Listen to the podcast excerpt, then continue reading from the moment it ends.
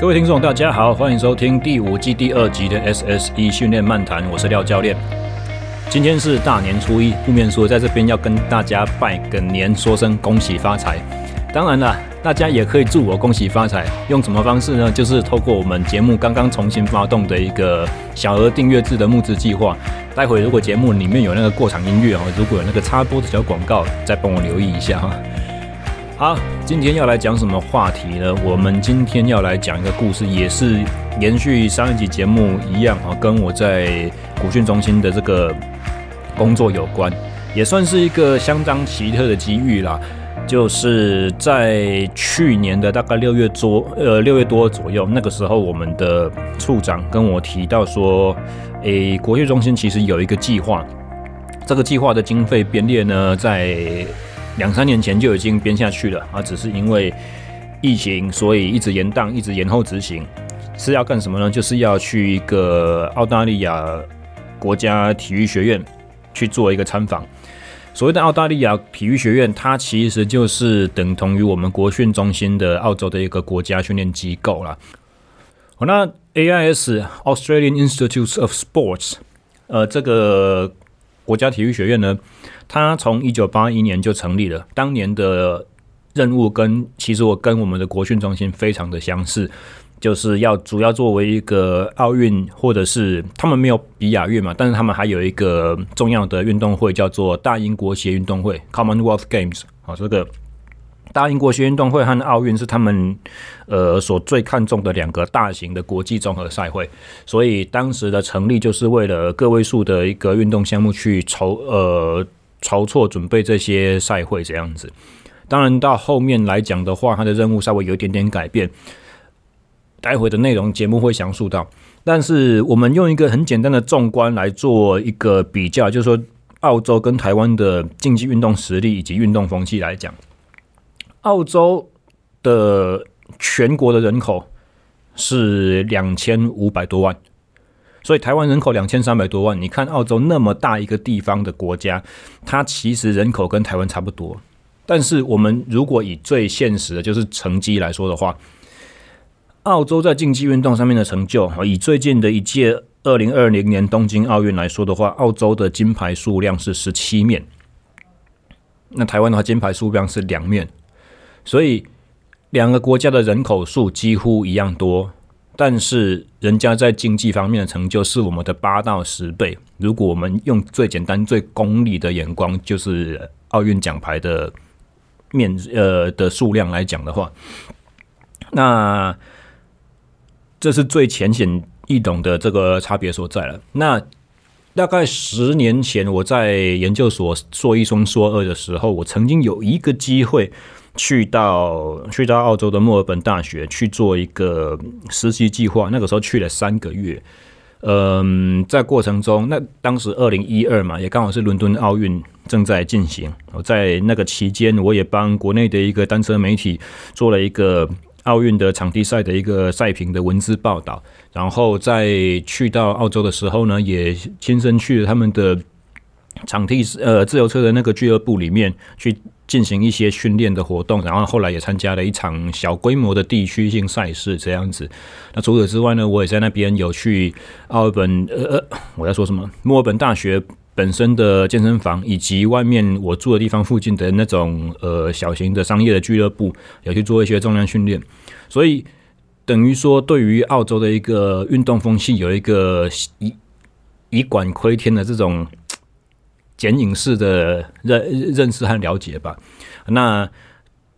话说到话说回来，去年当时我们的处长会派日呃我去进行这个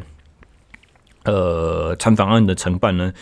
其中主要的一个原因是看中我的外语能力还算不错啊，因为我的我在当初在申请投递履历的时候，我讲到说我多多益是多少多少分这样子，但是。傻不拉几的，我就直接这样子跟处长答应了，说好啊，我来承办。想不到这是一连串噩梦与痛苦的开始。但是那个时候，我有跟我们处长讲说，有我我其实大概十年前有去过澳洲一趟，所以我对那边大概也有一点点了解。处长就说好啊，那这样子再好不过了。啊，然后嘞，然后就所有的事情就这么进行了起来。我我所谓的进行了起来，就是从我自己要去完全没有管道，要去找到 AIS 这个单位，透过网站，然后透过网站上面的那种呃。大概是 contact information 之类这种吧，很官样的。啊，你可以写一封信给他，你可以留下什么呃讯息啦，或者是你可以找到这个单位的组织架构，然后每一个可能每一个区块每一个处室吧，每个处室分别的头头是谁，呃，叫什么名字，你可以去找到他们的这些呃来历，然后透过后面，当然比较大的头呢，它不会有联络资讯，可能都是后面那种比较。次要的、次一等的，也就是说，工作比较更实际、贴接近前线工作的这些人，他比较会有那种 contact information 这样子，会有个 email 啦什么之类这种东西。那电话号码的话，可能就也比较难了哈。所以，就是在这种前提之下，我必须用我自己的能力、我自己的方法，我去找看看说各个找找看看有没有门可以让我敲的那种感觉。那敲门之后有没有人回应，那是又另另外一回事。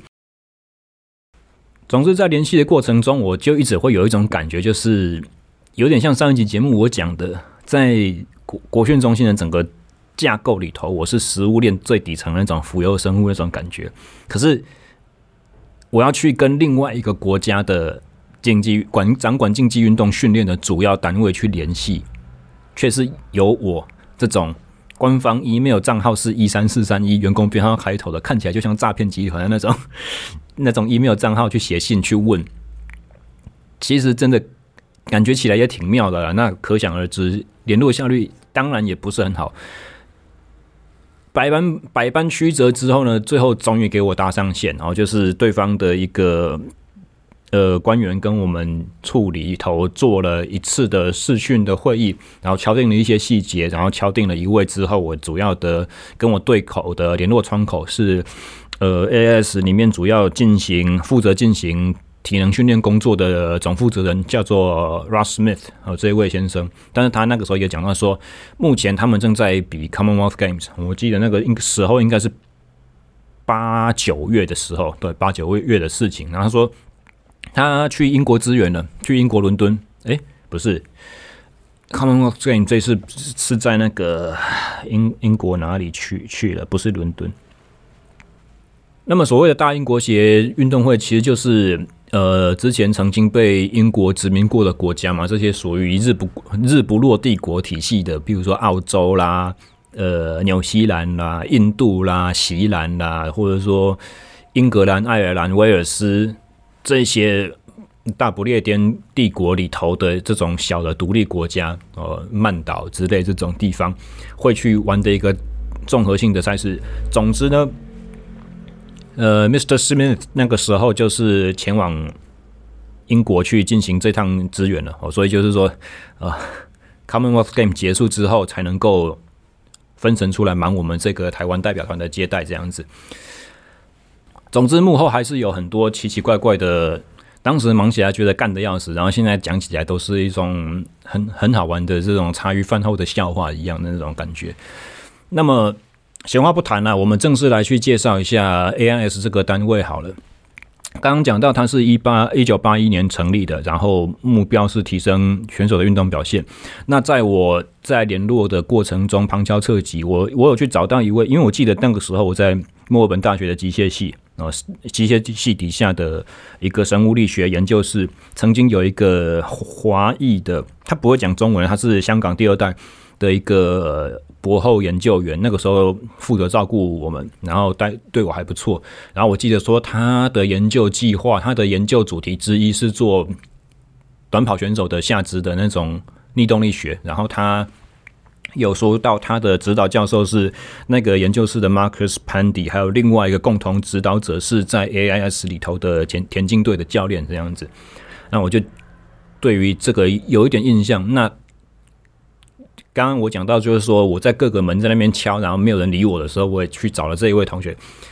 是谁呢？就是在第一季曾经出现过的一个，我说他现在在那个加拿大 Lululemon 公司的研发部就职的那一位 Adrian Lai。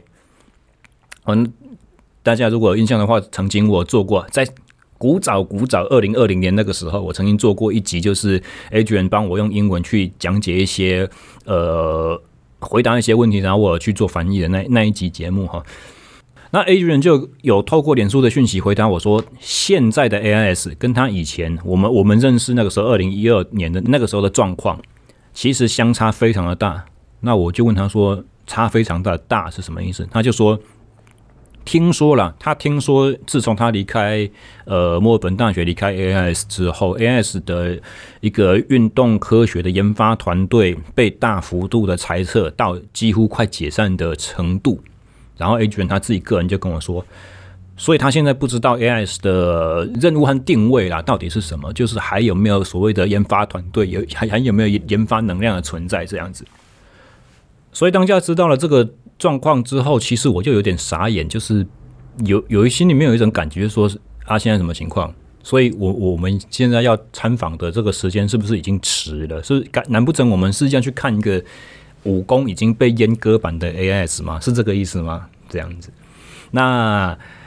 无独有偶，另外一个方面呢，就是我们那个时候国庆中心有被交派到，就是说。我我知道会是我们团员成员的其中之一，就是阴阳领域的负责人曾义军。那义军也跟我说，呃，就他所知，NS 里面。之前曾经做过很多就是非常先进的那种运动营养学的相关研究，尤其是针对碳水化合物增补和呃耐力型运动，还有就是脂肪的利用率这个方面的研究。那有是由一位非常著名的学者叫做 Louis Burke，一个女生所主导的。那刚好 Louis Burke 也是我。先前在念国际奥会那个二年制营养学程的时候，他也是那个学程的主要负责人之一。那义军跟我说，就他所知，好像前不久，Louis Burke 也正式从 AIS 中心离职了。那他们 AIS 官方还发了一个声明稿，说感谢你在我们中心这么多年来怎么样的付出之类的。哦，所以我们在筹划要去参访之前，就大概。心里面有个底，就是说他们现在的现状其实跟先前的全盛时期是有着相当大的落差的。那没有办法，因为国家的资源、国家的预算经费编好了，要怎么执行就是怎么执行。那他当时说该去这个地方参观，我们就是一定要去把它做完，也不是说中途能能改的，好吧？所以整个计划就硬着头头皮让下去了。从前置的这种沟通啦，然后规划参访内容啦，试着去把我们想要从对方的这种专业领域的什么地方学习到什么东西，然后沟通一下我们自己在国训有在做的是什么东西，让对方给了解，然后试图厘清说哦，譬如说我们去参观，他是不是需要跟我们收取相关的费用，或者是说他可以支援我们像什么方面的，譬如说吃啊、住啊、交通。接送之类这些东西，或者是说，呃，对方能不能搞清楚我们的来历？我们是去进行一个实物性的这个学习和交流，而不是官样的啊。我们来晃一圈，看一看，拍个照片这样子。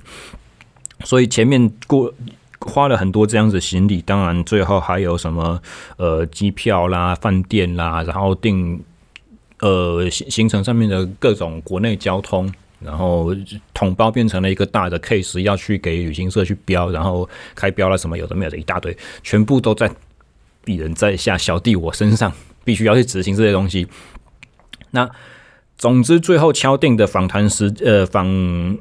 访问期间是从十月二十三号开始，十月二十三飞出国，然后二十四，因为。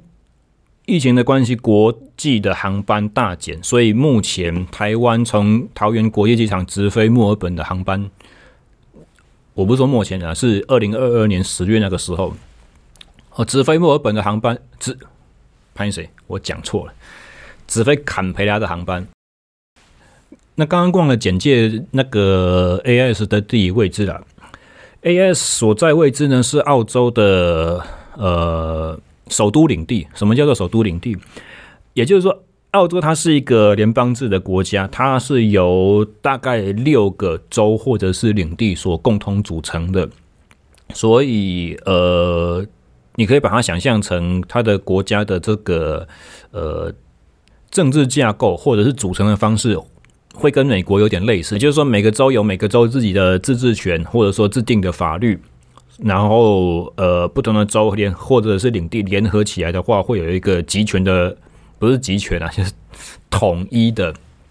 联邦层级的中央政府。那中央政府的所在地选在坎培拉这个地方。方式也很奇怪，就是澳洲当初在建国的时候，就是两个大臣墨尔本和雪梨在那边吵架，说谁要当首府，啊，谁也不让谁。那最后就是决定一个折中的手段，就是从从墨尔本和雪梨两个中间拉一条直线，呃，派两队人马共同出发，那在途中汇合的地方就设定为他们的首都。所以坎培拉是一个嗯比较现代化，从无到有。应该说无中生有的一个从沙漠里面变出来的一个花园城市啊，所以它的规模其实也不大哦。在那边有澳洲的国会，然后有一些他们的中央政府机构，然后 AIS 哦，就是国家的体育学院，主要训练的体运动员的机构也设在这个地方。然后还除此之外，还有各大就是各个。国家的这个大使馆也设在坎培拉，但是其实如果以地理范围上面来讲的话，坎培拉的腹地你可以把它想象成其实跟华联是差不多大小。然后真正在那边的机机能的话，除了呃刚刚以上所述的这种政治的机能和或者是军事的机能以外，其实实际上好像没有什么事情可以做，也就是所说的好山好水好无聊了哈。所以在它的地理位置上面是这样子，也就是因为它比较偏内陆一点点啊，所以它跟澳洲的各个交通大城，譬如说雪梨，譬如说布里斯本，譬如说墨尔本，都还有一段差距。那在去年那个时候，台湾桃园机场到坎培拉是没有直飞的航班的，我们必须要先飞到雪梨，然后再从雪梨坐游览车，不是游览车，就是旅行社帮我们包的那种小型中型巴士，这样子一路噗噗噗噗噗。九九百多一千公里这样子，在二十四号花一整天开车到坎培拉，然后二十五号是第一天参访，二十六号是第二天参访。在参访过程中，我们去跟呃他们的实实地的进行运动队伍支援工作的各个领域人士，体能的啦、生理的啦，然后运动生物力学的啦、心理的啦，然后主要负责研发工作的这些呃团队负责人或者其他领域。有去一些进行一些呃沟通，然后去参观他们的场馆设施这样子。那二十五号当天就结束我们在坎培拉的两天参访。二十六，这个是我自己个人安排的，也是也就是。因为我们这一趟过去有一个蛮重要的任务，是要帮国训的营管处去收集一些场馆资讯，而这些场馆资讯是在未来的第三期国国训的第三期和第四期的增建计划里面要去做的，也就是游泳池、跳水馆，还有第四期是自由车场。目标希望是自由车场，那个是很久很久以后才会发生的事情。那前一阵子，当我们在呃，世界杯正在夯的时候，但其实也有一些讨论说，要不要把那个第四期的自由车场变成国家足球训练中心什么？所以，针对这件事情，我个人不敢抱着太大期待，但是反正看起来是有自由车场的希望，我就说，那我一定要去看一下澳洲的自由车场，因为澳洲是自由车运动强国，澳洲的呃。竞技运动的成就最强的几个项目是水上的运动，包含蜻蜓啦、游泳啦、水球啦，然后再来的话就是自行车。澳洲自行车也是非常强的，所以再加上，因为我十年前我在墨尔本，我我刚刚说嘛，有练过，然后有参加过比赛，所以我就我我有骑过那边的室内自由车场。然后澳洲的自行车的国家队不在坎培拉训练，坎培拉也没有室内自行车跑道。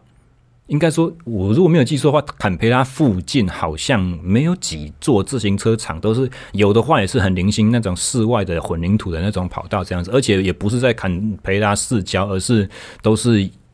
就五六十公里以上的这种距离，所以我干脆就把大队人马在第三天二十二，哎，我刚刚说二十五、二十六、二十七、二十七号的时候，我就把大家从。坎培拉拉到墨尔本，用一个国内航线飞机飞过去，中午到，然后下午参观那个在墨尔本近郊的一个叫 Durban City 的那个呃德本市立的国际运动综合场馆。那其实它主要的主架构就是室内自由车场了。那我会去在那边就是联络了一下，呃，地方性的自行车协会。其实我当年二零一二年的时候，我所知道那个叫做呃 Cycling Victoria，就是维多利亚州。哦，墨尔本是维多利亚州，在维多利亚州的那个呃自由车协会。那后来也是在。透过我之前的教练和一些人脉在询问的时候，他们才跟我说：“啊，这是自由车协会已经不叫做维多利亚州自由车协会了，我们把全部所有州的各个分散协会全部都整并在一起，现在叫做 Out Cycling，呃，澳洲自由车总会什么之类这种东西。所以，呃，该找的人啊，什么也都不一样了。不过，我可以帮你问问看之类的。好，总之，长话短说。”我们在澳洲的参访行程三天，前两天在国家专职训练，呃，国家代表队的机构 AIS。那第三天的话，我们就移师到了墨尔本去看州层级的 VIS（Victorian Institute of Sports）。也就是说，前两天我们看的是联邦层级的嗯体育学院。那除了联邦层级中央政府的体育学院之外，它是上向上是直接对 Australian Sports Council 去负责。那往下的话，在各个领地或各个州，他们也有自己的 Institute of Sports，也是有各自的体育学院去负责。一样就是呃，我们在讲的青年选手的这种竞技人才的这种培训，那目标一样是要去参加奥运或者是大英国学运动会。那所以各个州也有各个自己独立运作的体育学院，那它跟 AIS 跟联邦层级体育学院是互相合作的关系，那人才库也是互相流通。那在 AIS 的呃 High Performance Program 里面有名列旗下有四个等级，四个有有名列在这四个等级观察名单里面的选手才会进入到各州各自的 Institutes of Sports 和各自的体育学院里面去进行培养。那除此之外的话，因为我们有呃跟自行车协会接洽，所以除了中央的体育学院、地方的体育学院，我们也交流的对象也包含了单项协会。哦，说当然单项协会就是以自由车协会这样子为一个范例做参考了。也就是说，虽然我们是国家训练中心对国家训练中心，但是我们去 AIS 参访的时候，我们不是只有去收集他们。中央那个单方面的说法，我们也会把他们的一些资讯跟地方的体育学院和分别的单项协会做一个资料交换，互相印证。我们也就是说不会只听单方面的说辞这样子。好，拉里拉杂扯了一大堆，我们终于要开始聊澳洲体育学院到底是什么样子的一个单位，以及它怎么工作的，然后跟我们国家的国训差别又在哪边？其实最主要的一个差异就是，我们国训在做运动代表队的资源叫做运动科学处嘛，对不对？上个礼拜的节目，大家如果还有印象的话，但是在 AIS 澳洲的 AIS 呢，他们不叫做运动科学，他们不特别强调运动科学这件事情，他们的名称叫做什么？叫做 Performance Service，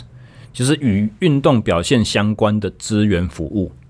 呃，字义上面翻译是这样子，他们的名称叫做 Performance Service，所以虽然底下的分类也跟我们非常的相像，有生理组、有心理组、有力学组、有体能训练的、有营养的。总之，天下文章一大抄，各国可能在做这些运动相关资源的时候，分工也差不多是一样的分法。但是从名称上面，我们就可以看得出来，就是说。澳洲的做事情方法，它是把自己当做一个所谓服务的本质，它是一个后勤支援的角色，它不是顶着一个听起来很厉害的名称，然后要去领导这些相关的，告诉这些代表队伍说你应该怎么练，你应该怎么去执行你的备战。没有，它是由队伍的需求作为优先，啊，这这是澳洲的。做法跟我们比较不一样的地方。第二个不一样的地方，就是在 AS 中心，它其实运动代表队不需要长期在里头培训。也就是说，你选上了国家代表队很好，但是，比方说游泳，游泳协会的大本营在布里斯本。你如果选上了游泳的国手的话，你是澳洲的游泳国手，你会很高的几率你会在布里斯本训练，或者是你可能自己的教练是哪一周的，你就留在那一周，由自己的母队教练继续去训练。你只是名单是隶属于国家队，然后你可以透过 High Performance Program 去得到 AIS 的一些资源，譬如说检测，譬如说呃医疗的服务。譬如说，你如果确认你是选上了 Commonwealth 或者是奥运的代表成员，有代表选手权的时候，你可以得到选手的一些津贴。但除此之外，你不会被强制要求说你要去进到中心集训，没有这种事情。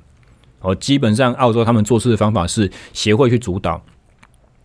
组队和训练是协会本身的事情啊。协会如果有需求的话，他要付钱给 AIS，然后由 AIS 去出人去给他们，去帮他做检测啦，帮他做体能训练啦，帮他做心理这些呃工作的加强。那如果出国比赛之前要把有需要把全这些散在全国各地这个代表队的选手集合在一起训练的时候，好，那我们进到坎培拉的 AS 中心，我们去做一个 departure camp，就是出国比赛之前的短期集训。那这个 departure camp 多长呢？一个礼拜，基本上就是磨一下你的默契而已。一个礼拜之后就上飞机出发了，就这样子而已，就这么简单。所以跟台湾的制度相比起来的话，差很多，就是在于说，台湾的选手，你作为培训队，你就是要在国训，你 你就是要去到高雄的左营，而且不只是在这边训练而已，你吃在里面，你住也在里面。不住宿舍的话不可以。那晚上如果你你有哪一天没没有回宿舍睡觉，你被大门警卫知道的话，你可能还要面临一些很严重的后果。那在澳洲，他根本就不管你这一套。然后第三个跟台湾的制度有显著不同的地方是，至少在目前的 AIS，它已经不是最精英、最顶尖运动员的主要的训练地了。就是那个时候，我们去去年十月，我们去 AIS 参访，他们有说他们提供资源的项目大概有三十五种上下，其实跟台湾也差不多。但是刚刚有提到说，他们不是有，不是所有队伍都在。中心长期集训嘛，那那个时候他们有讲到说，目前他们支援的队伍大概就只有篮球、排球，然后忘记好像体操也有，然后还有哪个项目，总之零零星星四五个队而已哦。然后还有更重要的是，这些四五个队并不是国家队的选手在里面。以篮球为例子的话，在 AS 中心里头，他们在练的是十六七岁那种青少年球员。然后是跟美国的 NBA 还有 WNBA 合作，由美国的职业的协会去，嗯，用赞助合作案的这个方式去付钱，委托澳洲的 AS 去进行一个南半球的球员的呃人才培训，因为 NBA 想要吃南半球市场，想要抓南半球的各个国家的球员进入到 NBA 的系统里面去比赛嘛。呃，有了这些球员之后，在南半球，在美国本土以外这些国家，也就可以有市场，也就可以有收视。但是，因为毕竟这些国家它的球员的流动不像美国一样，是从高中了，然后上大学打 NCAA，然后再进入到职业体系，有这么完善的选秀，所以必须要透过一个比较不一样的系统，是所谓的球员学院培训的系统。所以在澳洲的 AIS 里面的话，他们篮球的这个项目训练的不只是澳洲本土的球员，还包含纽西兰啊，包含一些其他的这个我们刚刚讲的相相邻国家的。那技术教练人才是由 NBA、WNBA 提供，但是譬如说体能，譬如说营养，譬如说心理这方面的资源的话，就是透过 AIS 的 Performance Service 的这个团队去给人去提供这些相关的服务。那么他们的目标是把球员往两个方向去送，第一个当然是职业队，另外一个就是国家队。但是这些球员进入到职业队、进入到国家队之后，他们就 push 这些球员去各地去参赛了。那同时具有职业队和国家队身份的球员呢，就是平常打他的职业联赛，然后澳洲需要去。组成国家队去参赛的时候，要打奥运的，要打什么的，这个时候才把大家从各个国家、各个他自己的职业联盟集合回来，去做一个短期集训，用征召的方式这样子。所以这个是第三个澳洲跟的做法跟台湾相当显著的不同，也就是他们最看重的是选手的这个开发萌芽或者是中间青少年阶段的培养。相对，当他有顶尖实力的时候，当他已经是精英水准的时候呢，你就是去做自主的参赛、自己的规划，这就不需要透过集集训，不需要透过集中式的栽培，不需要去说觉得说我们把所有的注意力都放在你们这些人身上，然后期望借由这样子的做法可以得到比较好的成效。不过他们很很大程度的相信这些精英程度选手的自主和自律的能力和。自己去协调他生涯路途的这种呃安排。那除此之外啊，还有很多不同的细节，譬如说，像上一集节目里面，我们谈到说，台湾的国训中心有一个教育训练处，专门负责选手的克服。那单一集没有讲太多，实际上所谓的克服，就是说。国家会花钱请选手自己原本学籍，比如说我是台体，我是国体，我是北体的选手，或者是我是哪个地方的高中，我是志平，我是什么呃养德，我是世界高中，这些学校国家会出钱请这些学校的老师进入到国训中心，帮这些选手在符合围绕着他们训练呃日程的这个特定时间点。来帮他们上课，来帮他们获取学分，或者是空中大学，或者是什么用远远端的这个方式，远端上课，来确保这些学生选手们呢，他在国家培训队的生涯期间，他的学业是可以不被中断的。而且你原本是念哪个学校，你进国训就还是一样在念哪个学校，你不会有必须要休学或必须要转学的这种问题。澳洲他才不管你这一套。澳洲，如果你要进 NBA、WNBA 学院、南半球学院，或是你如果是体操培训队，或者是你什么，你是这种情况的青少年选手，你要去坎培拉，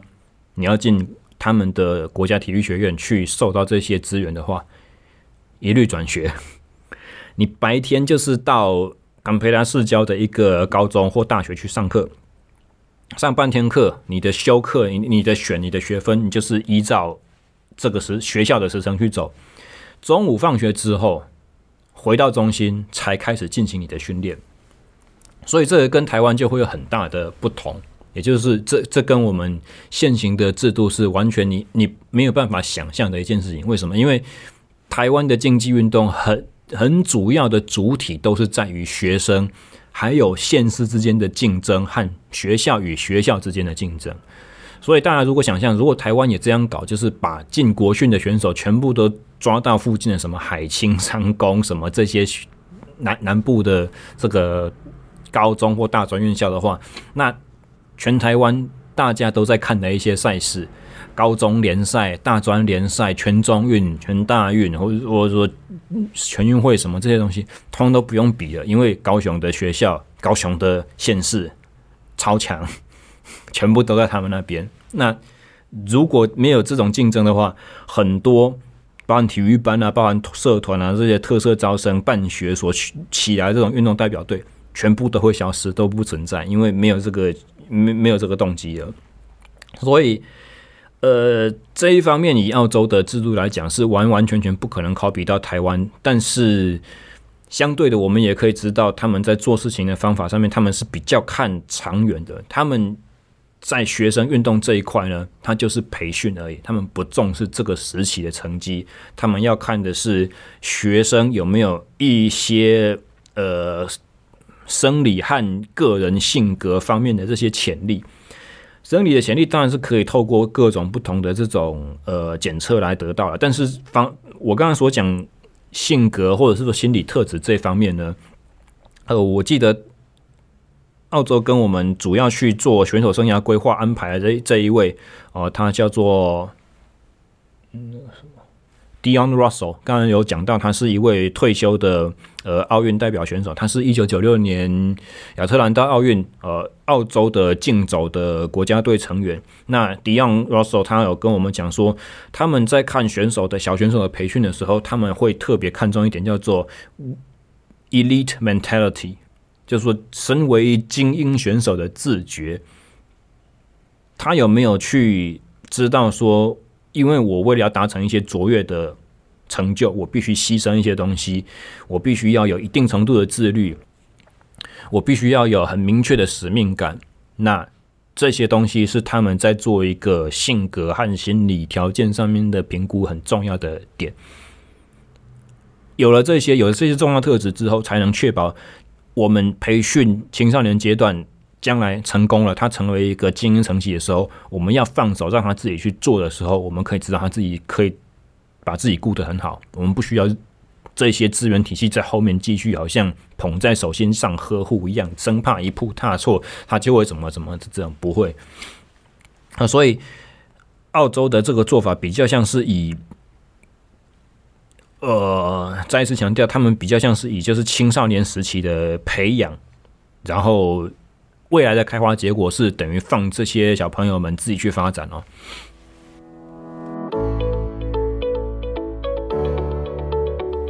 大家好，我是廖教练。自从二零一九年开播以来，SSE 训练漫谈已累积超过一百零五集，将近八十二小时的优质节目。我们致力于传递完整、全面、结构性的运动以及训练知识。此外，也致力于促成运动健康产业中的跨领域专家对谈。现在，制作好节目的热情有赖您的维系。我们推出了每月小额的订阅赞助方案，欢迎您到我们的官网 ssetrainingtalk.com 加入我们的行列。完整的募资计划网址可以从下方的内文点选连结。感谢各位一路以来的陪伴，也期待之后呢能够接受你们的支持，帮助我们的节目继续走下去。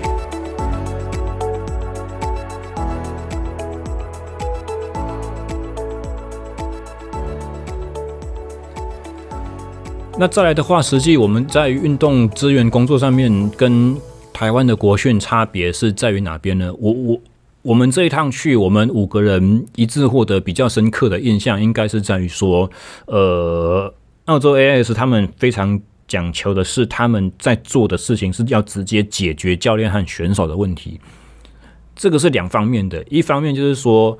我们不会自己先射箭再画靶，然后去先由他们的资源人员想定了一些。呃，根据教科书上面的建议啦，或者是根据大专院校的教授所想出来的这个东西，然后去设定一些架构，然后变出一些检测的方法，然后要求队伍来做进行这些检测，然后测完之后再告诉队伍说你什么好，你什么不好，所以你应该怎么练，你应该怎么规划，并不是这样子，是由资源团队去倾听教练、选手的需求。那如果某个项目的教练和选手认为说，我不需要 AS 的协助，我们自己的协会或者是我们自己的资源体系就可以搞得很好的话，诶 a s 方面他也不会强制说一定要摆安插几个人手在这个队伍里面。哦，所所以这个是第一个方面。那么第二个方面的话，就是说教练也非常的清楚他自己要的是什么，他可以很明确的去描述说，我现在遇到的困境是什么，我认为最对我们来讲最关键的问题是哪边。而我要你去帮我，我要你你们这些科学资源人员去帮我解决什么问题？有一点像是我在先前几个季的节目里面一再重复去提到，就是说，呃，做科学最重的最重要的一点是要去知道怎么去问一个好的问题。你不能只是带着一些疑惑、一些呃混沌不明，而是你要很清楚，能够去把你的问题集中。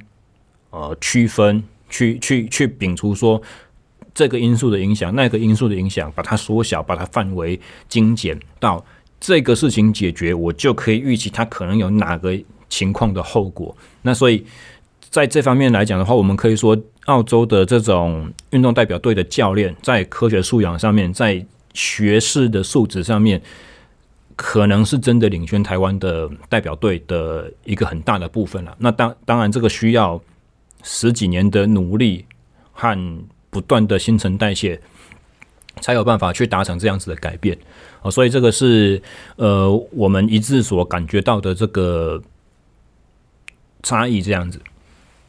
那么再来的话，刚才的节目片段里面有讲到说，澳洲曾经有那种各大专院校把博士班的学生放到 AS 中心里头，这是怎么一回事呢？就是说，当时他们的采采采取的方法是让博士候选人哦进入到国家代表队，然后跟着哪个队伍下面，就是一个一个博士候选人，他会跟可能两个队伍左右，然后就是实际进行支援工作。那在开始这些支援工作 run 下去，可能譬如说六个月多少，他会跟其中的一个队伍会比较熟悉，然后开始跟那个队伍的呃总教练会有比较深入的了解或畅谈，然后在这过程中由教练和博士生共同去把他想要做博士论文的主题去想出来。那这个博士论文的主题成立之后，该队的教练哦，譬如说田径队就会成为这位博士候选人的共同指导者。他就会跟这个学生，他原本大学的教授是变成同等地位的共同指论文共同指导者的这个存在。那指导这个学生在 AIS 中心里面进行科学研究，他他所研究的主题是一方面是贴近队伍本身最迫切的需求，可以直接解决他们训练的食物上面的问题。然后第二方面的话，他所他所采采测这些对象，他的实验的受试者全部都是高层级运动员。都是几乎都是国家队水准这种，或者是培训水准这些选手。那第三个就是说，因为博士候选人本身就是在实际的志愿工作里面去想到这些主题的，所以当他论文做完取得学位之后，他有很高的可能性他会留在中心继续任职。也就是说，我。培训的一一批，我我用国家训练中心的这个能力去培训的一批最贴近我实际需求的人才。那把这些人才培训毕业之后，他留在这边很好。他如果不留在这边的话，他也可以以他的实力去扩散到澳洲的各个各个州、各个运动单项协会或者是职业运动。我们刚刚一直在讲 A S A S，然后国家的体系什么的，其实要。清楚的去知道说，这些不管是大英国协运动会也好，或者是奥运也好，这些都是属于属于所谓的呃字面上来讲，他们都是属于所谓的业余运动，也就是他们没有职业联盟，他们没有很完善的体系，可以让这些选手透过参赛。去赚钱，赚取自己的薪资，应该这样讲。那职业运动就像什么，像是澳洲的最最喜欢打的英式橄榄球，或者是刚刚我们所讲的这个 NBA、WNBA 美国的直男，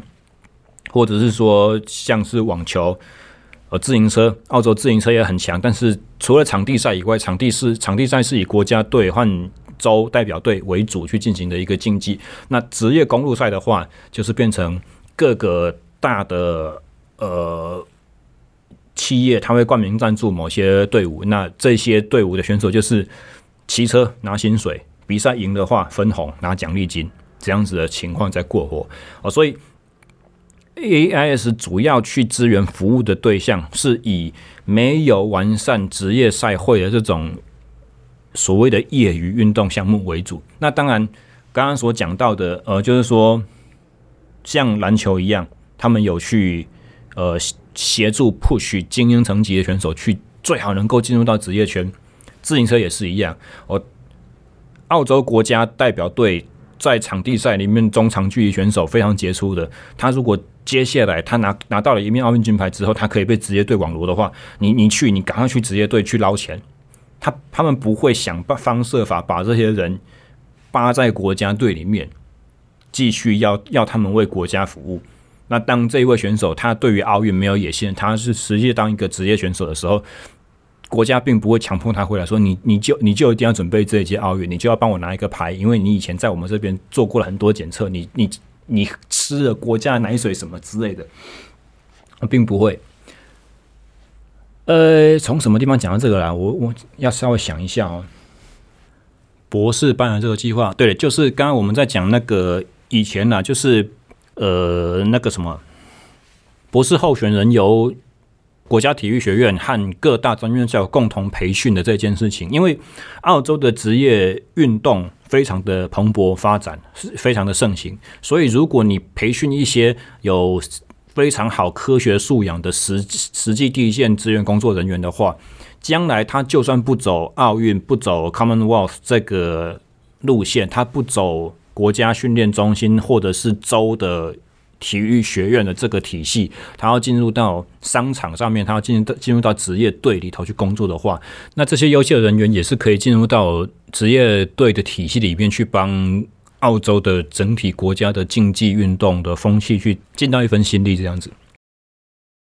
那么刚才所讲到的一一些就是澳洲体育学院它的运作模式，那实际上，呃。其实 AIS 还有一个更重要的身份，刚刚我们讲到，它是在澳洲的联邦政府的 Sports Council 底下，那它的一个很重要的职责就是在于统筹分配联邦的预算或者是金钱资源，而怎么去分配这些钱或者是这些人力给各个单项协会呢？啊，当然最重要的一个就是说看竞赛成绩嘛，这个跟台湾的。方式是完全相同的。你这个队伍，你有拿几面牌的这个实力，你过往这几十年，你你过往这十几年，你的成绩，你的这个发展趋势，你在国际赛场上可以帮我们国家争取到多少的成就，这是很重要的一部分。这也是竞技运动最功利的一个环节。但这会产生一个很严重的问题，就是大者恒大，它有一些在。理论上很有发展潜力的运动项目，但是因为他现在没有成绩，他就永远都拿不到资源。他没有奶水，他可以灌溉的时候，他就没有办法茁壮。他没有茁壮，他就不可能去把这些选手往顶尖的地方去 push。这个是鸡生蛋，蛋生鸡的问题嘛？哦，所以也是因为会有这种状况，所以澳洲在评断说我要怎么给资源给这些单项协会的时候呢，他们还有另外的一个看法，就是。协会在基层推广的绩效，以及这个单项协会它的财务透明程度、它的行政、它的它的整体的这个组织架构是否健全、它的财务、它的行政决策是否透明公开，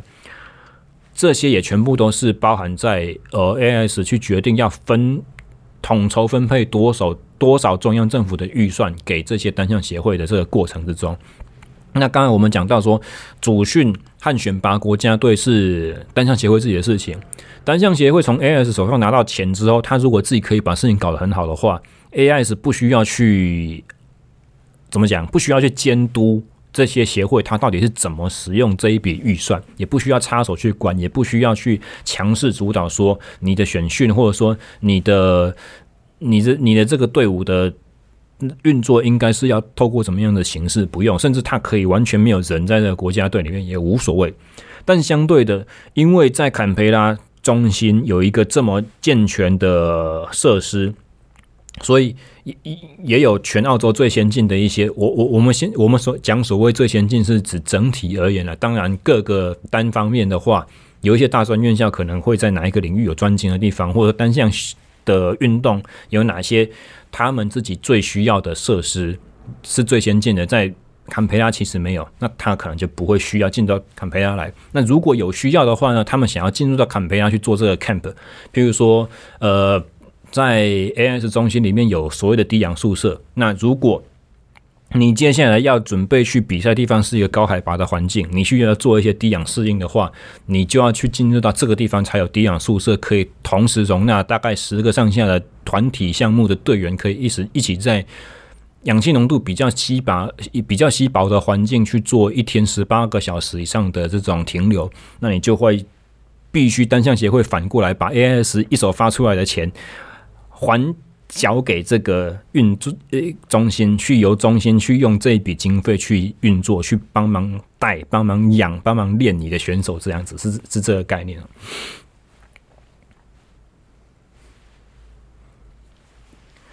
那以上是对澳大利亚体育学院的这个整体的运作一个概略性的描述，但是在我自己的专业领域，我是负责体能训练相关嘛。那在体能这方面呢，我自己看的心得是怎么样的？我所收集到的资讯是在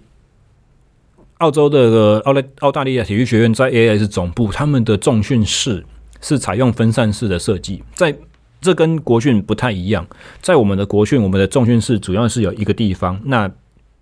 我离职之前，还有在第二重训室的主要筹划成立了，但是它是集中式的。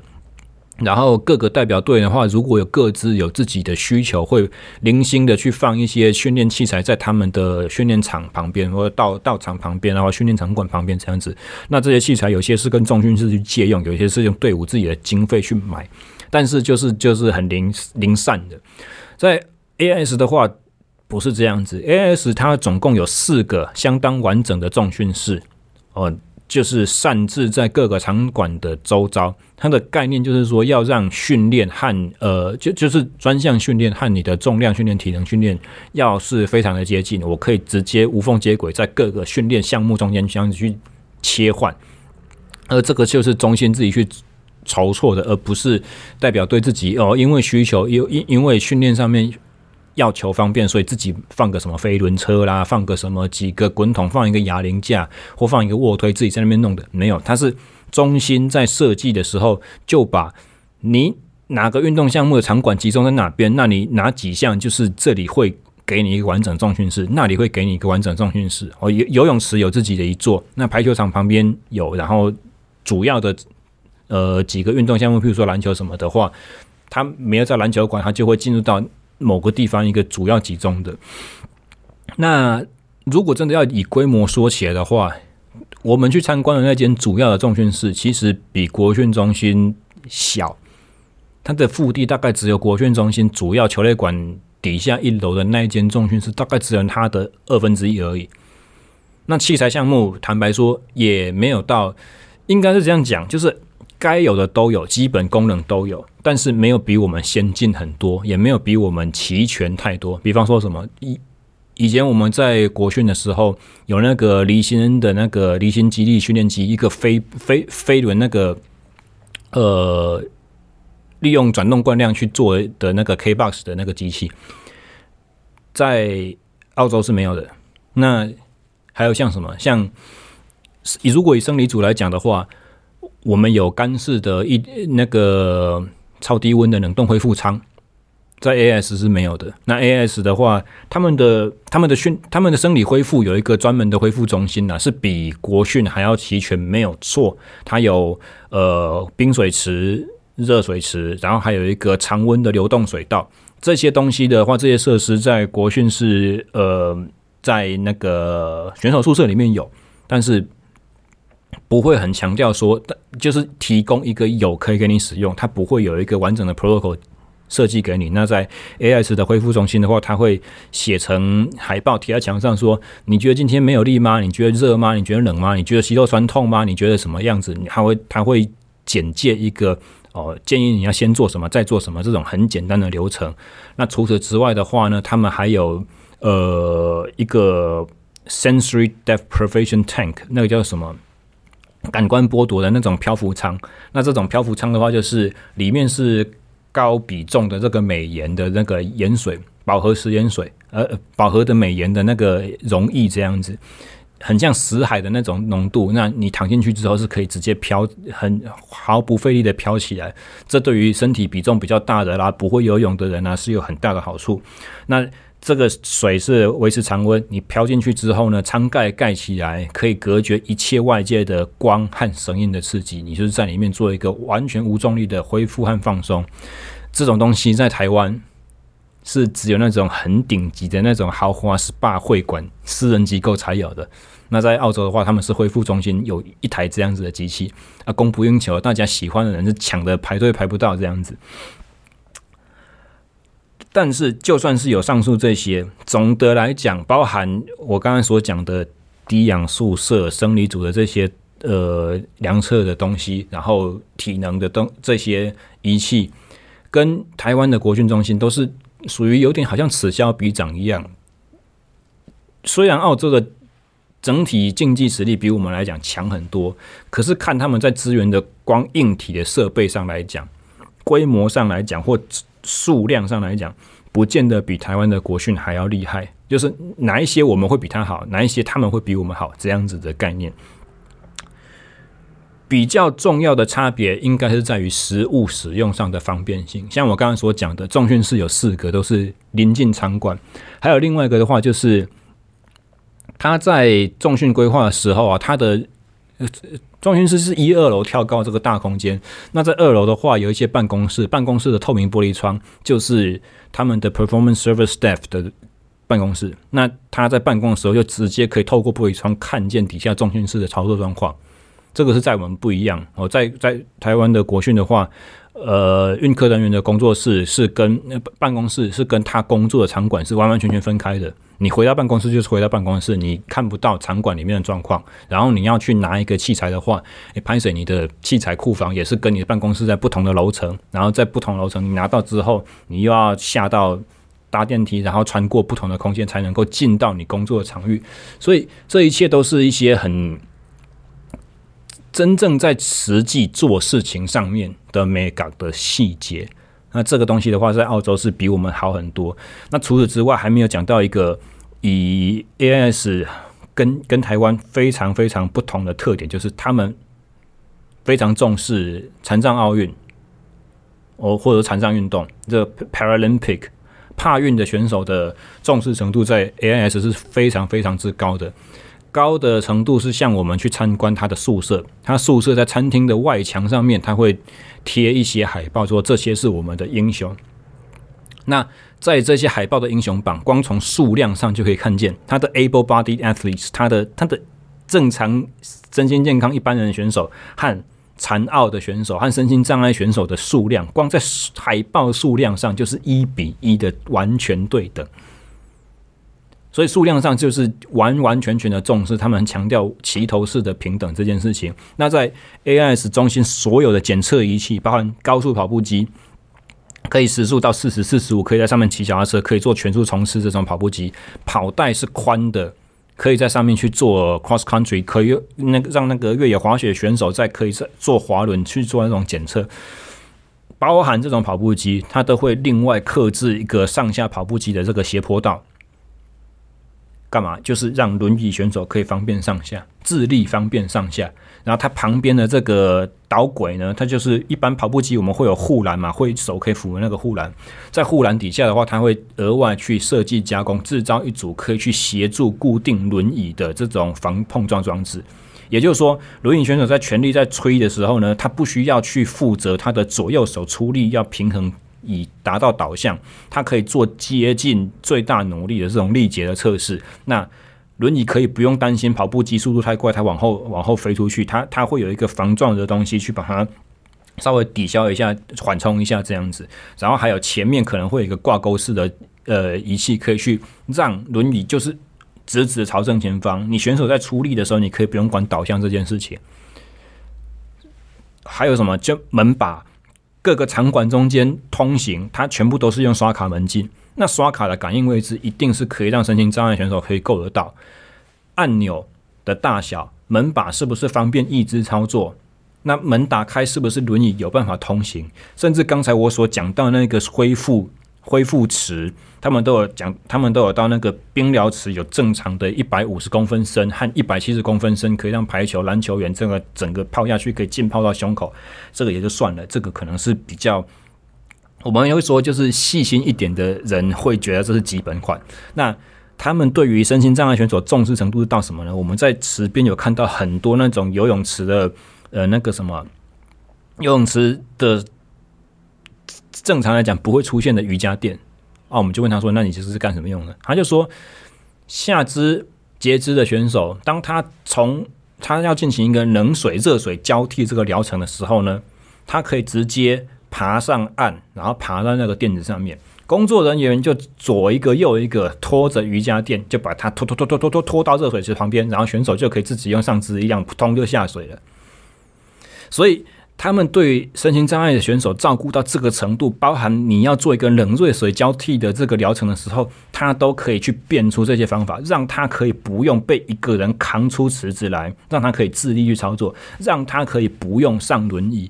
拖，把自己轮椅推到旁边，然后再做一个下轮椅进水池这件事情。他们对身心障碍选手的照顾和贴心程度是到这个，这个是在台湾的国训完完全全没有的。我们根本就不管残奥的选手怎么去获取资格，怎么去练，怎么去我这怎怎么去取得资源，怎么去国外参加比赛报名抢积分，在台湾是没有这件事情的。那刚刚还提到一个，就是说那个跑步机上下的斜坡道这些，你想想看，这种东西器材厂商怎么可能会做给你？器材厂商是商售的，那就算是这种大型机台，这种呃实验性整机的，他可能也不见得会去把他的器材设计里边会有这些装备。那就谈到了 AIS，在一个也是目前台湾的国训是望尘莫及的地方，就是他们有自己的工程团队，自己想要解决什么问题，市面上的器材没有，他就自己把它变出来。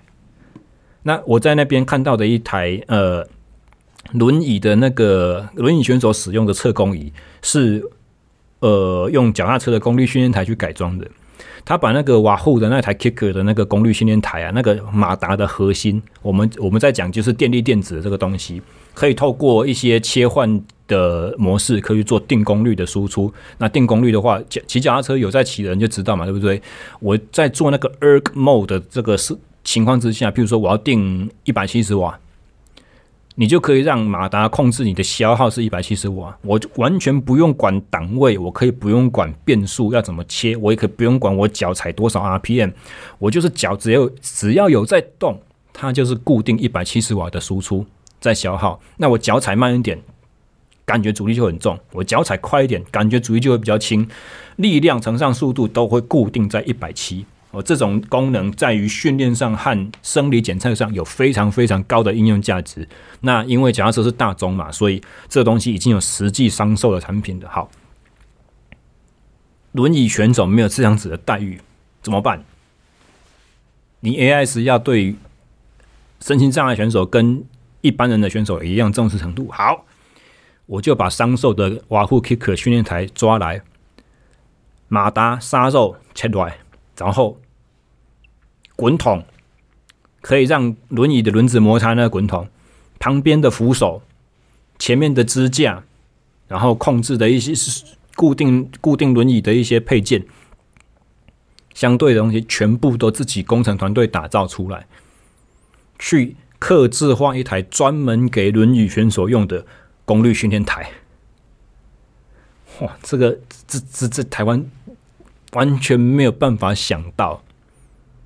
什么叫做市面上的东西不合用，我自己把它变出来。如果是在台湾的话，就变成说市面上的东西不合用，我就找一个市面上的规格、功能类近的，然后我们去开标去干什么，然后去得标厂商之后还要跟他议价什么有的没有的，最后买了一批不见得是合我们用的东西，然后又不见得找得到可以用的选手这样子。最后就变成闲置在那边，然后还要动不动二十八天来一次上级机关跟你要求说，你的仪器使用率怎么样？为什么这台使用次数这么少？为为什么你花了这么多钱，然后这台这台仪器，然后呃，它的它的绩效在哪边？它的它的成果是什么？那这些重要的东西的话，重要资讯的话，其实参访团的团员。几乎各每个人在自己的个心得报告里面都有去，还还有包含就是在呃回国之后，对于中心的各处室的一个综合汇报，都有都有去提到。但是呃，当然了，我们尽心尽力去把所有的资源，呃，把所有的资讯如实呈现。我我们觉得说别人怎么做好，值得我们去当做借鉴，是把这些资讯做。完整如实的传达是参访团员最重要的职责，但是最终呢，国家的政策、中心的政策怎么去定定，上面的人怎么想，毕竟不是我们可以去改变的事情啊。所以，当我们坐在这边羡慕别人怎么样的时候，我觉得这个想法、这个心态是也是不尽然正确的。那么最后啦，就是前面简述了这一些，我们出去更加参访啦。呃，交流的这个种种，最后我想要用几句话来对去年十月我们这一这一趟澳洲参访行程的一个心得总结好了。就是我刚刚从国外回来的时候，忙得不可开交，终于一一个任务放放下了，松了一口气，很想要放空，很想要去度假的时候，大家大家反而很开始很急切想要问我说：“啊，你去那边到底是学到了什么东西？人家有什么东西？有什有什么是我们可以值得借鉴？有什么是领先于我们？有有什么是比比我们先进？有什么是我们可以用的？”那那个时候，我有我我我我想了一下，我有一个几个嗯初步的结论吧。第一个就是说，接受资源的对象，他们有比较高的基础科学素养。教练啦、选手啦，比较清楚知道说我需要什么东西，我我我我有什么问题，如果这些资源人员可以帮我解决的话，我就绝对突飞猛进。然后第二个的话就是资源工作是比较贴近队伍的实质需求的，也就是说，我们不会先用一个理想上的我认为应该怎么样去跟队伍说你要怎么做，而是队伍需要什么东西，我们实际去帮他解决掉。那第三个的话，就是全民对于竞技运动参与度和热衷程度，其实它是远高于华人社会的。这个在未来希望有机会还可以去详细的聊。我们我们简单说一个，我刚刚讲说，我十年前在澳洲曾经去过一番一般健身房运动嘛，对不对？那你可能会以为说，澳洲是一个运动大国，他们任何东西都比我们先进，所以他们的健身俱乐部的风气一定也是比台湾的还要清楚。结果一去，那边的商业健身房也都是大家都在乱练，也都是乱七八糟，什么花招都有啊，什么光怪陆离的东西都不稀罕，跟台湾的商业健身房其实也。都一模一样，那并并没有说那里的人练的就比较有 sense 啊，没有。但是在我住的民宿，是一个台湾的女生嫁一个澳嫁给一个澳洲澳洲老公这样子。那有一次，他就是澳洲老公就跟我聊天，问我说：“啊，你在学什么啊？啊，你从事的运动项目是哪些啊？啊，你是干嘛用？”那我就跟他说：“我骑场地自行车，而且我是练短距离的。那我们比的比赛可能是哦，争先赛、竞轮那些，呃，一般人可能不太了解。”结果那个澳洲老公回我什么，你知道吗？他说：“诶，不会啊，我最喜欢看争先赛了。争先赛我觉得很很刺激、很过瘾，跟其他的脚踏车运动都完全不一样。”很像拳击，很像日本武士的对决。我那个时候觉得说：“哇塞，完全没有在骑脚踏车人，为什么可以把脚踏车赛事看得这么透彻、这么了解？就就光从这种很知、很很片面的这种范例，我们就可以知道说，澳洲人对于竞技运动的参与度，包含观众的热衷度，都是台湾远远不及的。那。在竞技运动参与这个方面，他如果是热络的话，就会有很多很多的业余的人选。那很多的优秀的业余人才，他会慢慢的透过分级制度，把前面的精英选手更 push 上去，更往更更高的层次去推。那这这个状况的话，就是台湾的现状完全缺乏。台湾就是有很多优秀的顶尖人才，但是中间和后面是缺乏的。以至于我们永远都只能有那些顶尖人才抹在手里面不放，一直把他们往上面推。那这个压力如果推得太大的话，它就会崩盘，它就会失常，它就会表现得不如我们预期。然后我们这种事后检讨的风气是非常的盛行，在澳洲比较不会有这样子的担心，因为它的后面的人是源源不绝的，它可以产生一个很正向的。压力去让这些已经处在金字塔顶端的人被迫要进步，而且全民对竞技的参与还有一个很重要的部分是在于，竞技运动是可以赚钱的。当你有一件事情可以赚钱，是职业化、专业化的时候，它有商机、有动机让大家都来参与的时候，这个运动才会蓬勃发展起来，才会好。我们。第三天有去到那个自自行车协会嘛？那自行车协会的主要竞技运动事务发展的头头对我们讲说，他们目前的工作重点是二零三二年的布里斯本奥运。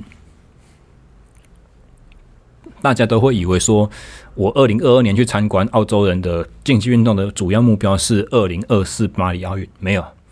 二零二四不看了，太近了；二零二八洛杉矶不看了，太近了。他们要看二零三二年。眼光是放很长远的，当然，因为布里斯本是在澳洲本土嘛，这是又又是一次主场作战，可能跟两千年的雪梨是呃两千零四年的雪梨是一样的事情。诶，呃，两千年才是雪梨，两千零四年是在雅典，不好意思讲错了。但是从这件事情上面，我们也可以知道说，跟跟刚才前头所讲到的 AIS 在培训都是青少年选手一样，他们最重要的培训是看中长期的，这个才是真正的培训。在维多利亚。呃，在维多利亚州，他们的州代表队一进到队伍里头，培训期最短两年，不像台湾一样是一阶段、二阶段、三阶段。那亚运培训三阶段可能就是一年，一一个阶段可能是六个月、三个月、三个月这样子。阶段到了之后，检测不合格，淘汰再见。没有，人家是一口气就是两年，而且这是州的层级，不是国家，不是联邦的层级，所以。这就带到了第四点，就是澳洲的国家政策面，还有训练中心的制度面，跟台湾跟我们的国家相较，有许多的关键性优势。而这些制度上的东西，才是真正值得学习仿效的地方。人人家的，人家 performance service staff 这些人，他们会的东西，跟我们的运科人员会的东西，跟我们在做的东西，其实差不了多少。那实务执行上，也许我们的人可能效率比较没有那么高，是是因为没有那么多的实做的机会，或者是在我们在做事情上面，跟上一集所讲的一样，有很多绑手绑脚的地方。那你如果这些东西都流畅了之后，其实台湾的本钱跟人家澳洲差不了多少的，但是国家政策和全民的素养文化这两点是差最远的，所以。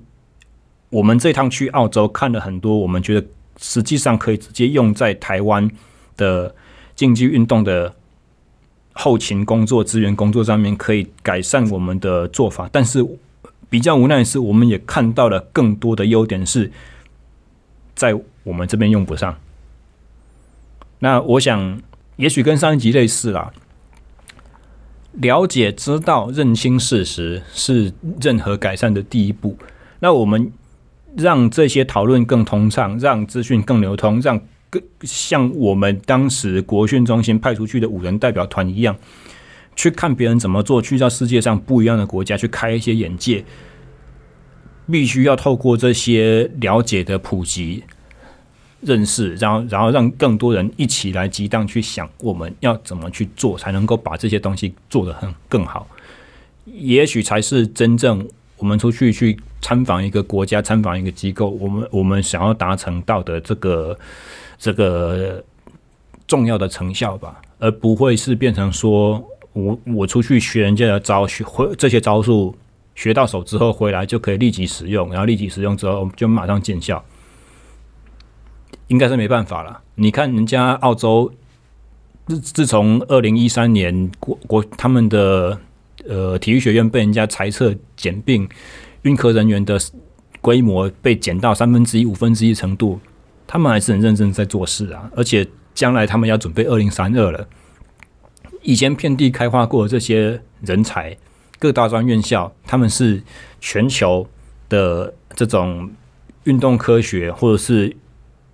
竞技运动资源的重镇领头羊，他们的人才是不缺乏的。以前缩编。将来说扩编就扩编，有一大堆人才可以选。那台湾的话，比较可惜的是，我们想要争人都还争不到人，因为这些东西在台湾并不是蓬勃发展，全民的竞技运动参与度和热衷程度不是没有没有澳洲那么高的。有点像我刚刚在讲的一样，一般在健身房里面练的也是澳洲也是乱练的一大堆，可是参与竞技运动训练的人数总人数，或者是他们在乱练的总人数。跟台湾比可能是十倍，所以如果他们的人，他们参与竞技的人就是台湾的十倍，想当然尔，他们在竞技运动最顶尖的成就，金牌数什么之类的这些东西，是台湾的十倍也不稀罕了，对不对？所以这可能是今天节目最后面想要带给各位的一个我个人的想法吧。那一样就是喜欢我们这档节目的听众朋友们。欢迎帮我按赞、留言、追踪和订阅。好，那如果你有认识什么人？你觉得他可能对我们的节目内容有兴趣的话，也欢迎直接告诉他们本节目的名称 SSE 训练漫谈。那以上就是本周的全部内容，我们下个礼拜见，大家拜拜。